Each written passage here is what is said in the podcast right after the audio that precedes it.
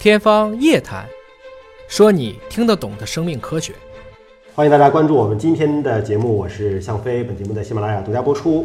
我们今天为您请到的是华大农业研究院的赵山岑院长赵山岑博士。赵博士你好，向老师好。哎，说到这个东方的茶，嗯，日本的这个抹茶又跟我们这个中国的茶文化有很大的差异哦。大家都知道日本的抹茶很出名，但是实际上查查历史就知道，抹茶实际上源于唐代后宫，就宫廷里面用的唐朝后宫就已经有抹茶，有有抹茶粉了。所以是日本人把它学去的。对对对，所以日日本很多是从中国学习去的。嗯当然呢，他们也做了很大的，最起码在文化保存上发挥了发挥了发啊发挥了。就唐朝的这个呃喝茶的这个文化呢，我们没有传下来，被日本保留下来。我们也传下来了，但是这个我们好像没有抹茶，还还都是叶子泡一下。抹茶呢是主要是一个加工的这对，个工艺的问题，磨成茶粉，哎它是绿茶磨成茶粉。对绿茶磨成茶粉。哎，那咱们就说说这个分类啊，绿茶、红茶、乌龙茶这几种茶的这个区别到底是什么呢？呃，主要是加工上。就是叶子都是那个叶子，都，是叶子。树都是那个呃树，树是那个树，但是叶子呢可能是不同的叶子。啊。你比如说有的好茶呢，绿茶倾向于一芽一叶。哦。哎，我们有时候讲喜欢茶头，哎对对，茶头有的呢茶还要看它有毫，嗯。其实就是叶子上有一些毛。而且这个像绿茶这个比较著名的这个龙井西湖龙井，嗯，还讲究叫雨前茶、雨前茶明前茶对，嗯清明之前、清明之后，那个价格完全不一样啊。那当然它的区别是什么呢？那我们这篇文章里讲到了这个，讲到了这个。讲到了这个。啊。那是因为在这几类成分里面，合成的含量最高的实际上是茶头，茶就是茶芽。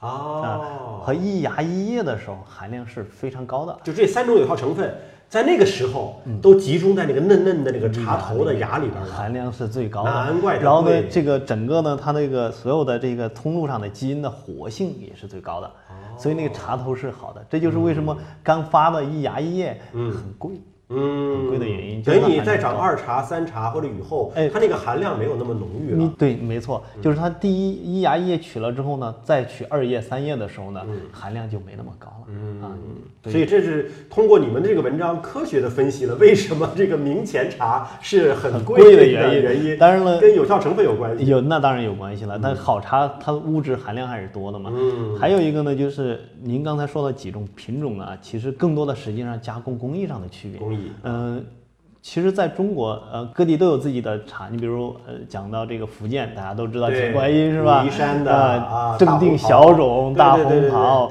然后呢，这个西湖龙井、碧螺春对，然后呢，其实省里面呢，安徽是这个茶的品牌比较多的，嗯，比如像像祁门红茶，嗯，呃，这个毛峰哎啊，太平猴魁，嗯六安瓜片，哎，这都是它比较有名的茶。我还蛮喜欢喝这个，呃，因为我们这篇文章呢，主要是跟安徽农业大学合作，它有一个全国的唯一的茶重点实验室，哦国家级的重点实验室，跟他们合作。所以呢，跟他们在合作的过程中，我本来是喝咖啡的，嗯每天喝好几包咖啡。你自从研究了茶之后呢，开始喝茶了。哦我现在很少喝咖啡了，你看向老师。你就发现这个茶里的营养元素是比咖啡里面更高。多，因为你咖啡有的啡主要是咖啡因。对，咖啡有的那个茶呢也有，我就后来改喝茶了，茶确实还蛮好的。安徽呢有这么多品牌呢，就是因为它的不同的加工方式不一样的。我还挺喜欢喝他们有一个，您可能还没听过，叫舒城小兰花。没有，那那是蛮好的一个是绿花茶吗绿茶，绿茶为什么叫舒城小兰花呢？就是它泡的第一水，冲的第一水呢，有一种兰花香。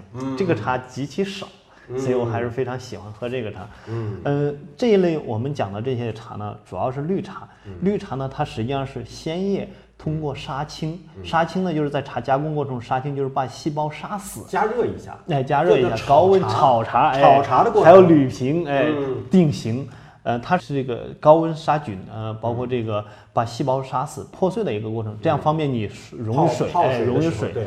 当然呢，它不经过氧化，嗯，所以呢，这绿茶是普遍不经过氧化的，三大类成分基本上原汁原味儿。哦，那可以这样讲吗？就是说绿茶是这三种主要成分含量最高的。嗯，含量都是一样高的，嗯但是它的形态不一样。嗯，这就是我说的，你比如说乌龙茶，或者说叫青茶，嗯，铁观音这一类的茶，对，和包括红茶，嗯。它实际上是经过氧化的，嗯，就是我把细胞破杀死了之后呢，我还要把它氧化，就是它的氧化的过程是加热吗？还是怎么样？加热，加热。哎，加热、高温氧化，就是我们现在讲的这三大类成分呢，它的有不同的修饰集团。嗯修饰集团呢，很多都是有羟基，你把羟基变成羰基，就是变成氧化的一个过程。你氧化是这三大类物质都可能氧化吗？基本上都可能氧化，都可能呃，最主要的实际上多酚类的氧化，多酚类的氧化。呃然后这个咖啡碱和茶氨酸呢，相对来说受氧化影响小一些，嗯嗯，就多酚类的氧化的多了，它会造成什么样的后果呢？口感就是不一样了啊另外呢，喝到人体内呢，它的代谢反应前期的有几步是不一样的。嗯比如非氧化的时候，我可能在人体内需要降解的过程中呢，呃需要一些氧化的过程。但是呢，它已经被氧化了，那就可以往下游直接进入下游的氧化还原反应里面去了。哦，那你刚才讲到了，就是咖啡碱主要是一种苦苦的感觉，苦苦的感觉。然后这个茶多酚是一种涩涩的感觉，对对吧？然后还有茶氨酸是一种鲜嫩的感觉。你氧化了完了之后，把鲜的和涩的都氧化掉了，那不就只剩下苦了吗？那也不是啊它氧化呢，就是会影响口感，但是不是说完全把它破坏掉了啊呃它只是风味上的风味发生了变化，哎，风味不是说发生了变完全没有。呃，它当然不是没有了，啊它不是把它降解掉了，只是稍微有一些修饰。嗯呃，茶氨酸呃是很鲜的一个，另外一个就是我们刚才讲茶的加工工艺里面还有一类，其实一般大众呢就是不区分，比如普洱茶。嗯嗯哎，普洱是很特殊的一类茶嗯，普洱茶呢它是用的大叶种。嗯它跟阿萨姆种是一个，都就是跟印度茶是一个大大叶种，所以现在在分类上来讲，会有越来越多的人倾向于把普洱单独定为一个种，在国中国就不叫阿萨姆种，就叫普洱种。所以这也是普洱茶跟红茶、绿茶什么都很独特，能够区分开的，就是因为它是属于在茶树上就不一样。就不一样还有加工上很大的区别，就是我要说的这个，我们刚才讲了，绿茶没有经过深度氧化的，然后红茶和这个或者叫清茶或者岩茶嗯是有氧化的，当然普洱的是发酵茶。红茶不需要发酵吗？有的现在做红茶呢，需要做一点发酵，但是我们常见的红茶是不发酵的，嗯只是氧化过程中。但是这个红茶的氧化更完全，那对完全这个清茶就是哎半发酵茶茶属于半发酵，半发酵氧化没那么完全。对没有而这个普洱的就是烹制过程，它是属于发酵发酵，而不是氧化。呃，它是氧化也是发酵中的一个重要的过程因。为普洱也分生普、熟普，哎，对对？对。生普是怎么弄，熟普怎么弄？嗯，我先讲一下发酵跟氧化最主要的区别，就是有没有微生物参加。嗯，普洱为什么现在我们见到普洱都是砖呢？对茶砖呢，因为它需要一个无氧的环境，给那些微生物提供发酵的这样的一个场所。那那些微生物属于厌氧菌了。嗯，大部分是厌氧的大部多一些。分厌氧多一些，厌氧多一些哦所以你看，普洱其实有很多神奇的传说，就是说这个呃谁家的马、谁家的骡子拉了一嗯一包的这个茶，又淋了雨，又泡了水，回来之后，哎，反倒成为独特风味儿了。然后你再在原产地拉了个茶叶出来，没经过他那个马，呃没泡过那个雨，你就不是那个样子了。是所以这就是您刚才说的发酵过程，因为有微生物的有微生物的那么微生物这个属于细菌了，对吧？对对细菌的这个菌群的这个状态，确哎实是跟你所经历的环境是有关关系的。那你不同的房间储存的，可哎能微生物也有关系是所以就就衍生出了很多神奇的故事，是吧？是也衍生了很多这个不可复制的，不可复制的，可能一片地里的这个普洱茶，对吧？我今年在不这个同家是吧？在向老师家的是普洱是吧？在我们家的就都喝了。是那您您说的就是发酵和这个氧化的不同哈。那刚才说到生普和熟普，啊生普熟普都是要经过发酵。对，那就是其实我们讲的红茶的发酵是高温氧化。如果在做熟普之前经过高温这个阶段，然后再进行发酵的话，一般就是我们认为的熟普。哦那生普呢就不经过高温阶段，就直接发酵。明白了，哎就是现在就是鲜的大叶茶的叶子，对，扎吧扎吧捆吧捆吧，然后就堆那儿发酵去了，呃，这对就是生普。生普。如果我说我先经过高高温杀菌，然后呢，啊完了再发酵，就变成基本上现在的熟普。所以那那您建议这个普洱是喝生普还是熟普呢？那看个人品味了，其实都一样的。从我个人从卫生角度来 讲，现在熟普毕竟经过高温杀菌嘛，是吧？因为现在的加工工艺和质量呢，都已经很值得信赖了。生普和熟普都有非常高级的茶，从卫生角度是没有区别的。但是早些年啊，比如再早个几十年之前，那是因为为什么还有普洱这种方式？就是它有绿茶，有氧化茶，为什么最后还有还有这个发酵茶？那是因为穷人嘛，他喝不起那么多好的那个茶叶，比如芽头他不舍得喝。早些年芽头都是要进贡的，都是要进贡的，然后呢，要么就是交税的，然后呢，剩下的那些叶子。到最后采摘完了之后，剩下掉在地上的叶子就扫在一起，然后搓吧搓吧，揉吧揉吧，然后呢就把它让它发酵，发酵完了之后呢泡水喝，这是穷人的喝法。砖茶嘛，嗯，对我们叫很多普洱就是茶砖茶砖就是这个意思。哦，因为你知道在湖南怀化有一种黑黑茶，它也是也是那种砖茶，那是深度发酵茶。那那种茶其实它用的是小叶种的茶叶。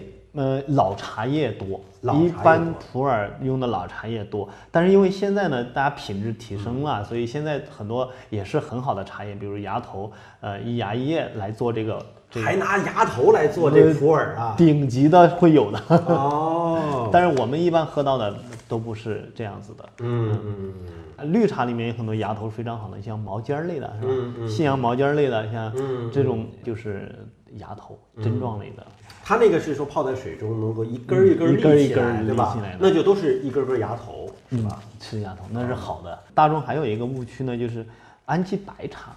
白茶，白茶，白色的茶，它之所以白色呢，是因为叶子上有毫，嗯，就是有小毛状的白色的毛，白毛，我们叫毫。那是什么东西呢？那是植物本身长出来的东西。对，它是一个分泌物啊，它是很多叶子表层呢有一些微毛状物，嗯，所以安吉白茶虽然叫白茶，但实际上是绿茶，实际上是绿茶。因为内上它是，就它并没有经过这种高温的。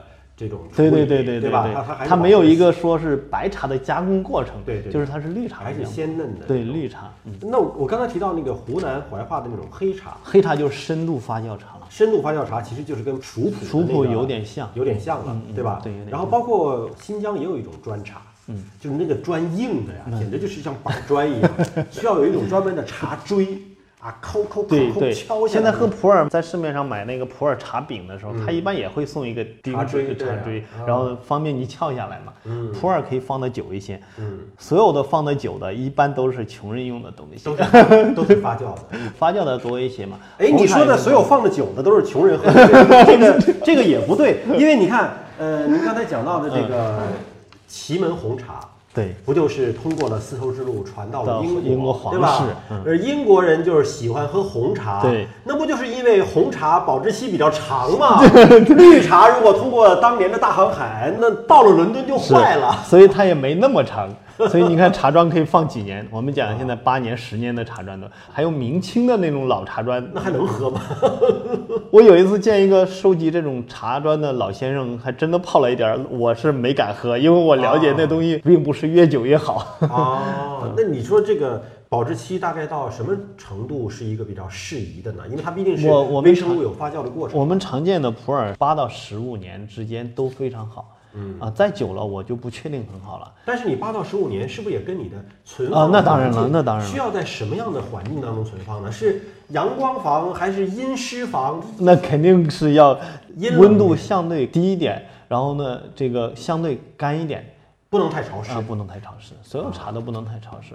你不是为了有助于微生物的发酵吗？它已经发酵好了，你不能再发酵。这个东西跟酒也一样，你不能把它所有的微生物都进来之后，那茶就又变了啊。绿茶呢，一般是一年到两年嘛，最多是两年，对，把它喝掉。对，红茶呢可以稍微再多个三年左右。非常感谢赵山岑博士对茶叶的解读，谢谢向老师。那我们下期节目时间再会了啊，谢谢向老师。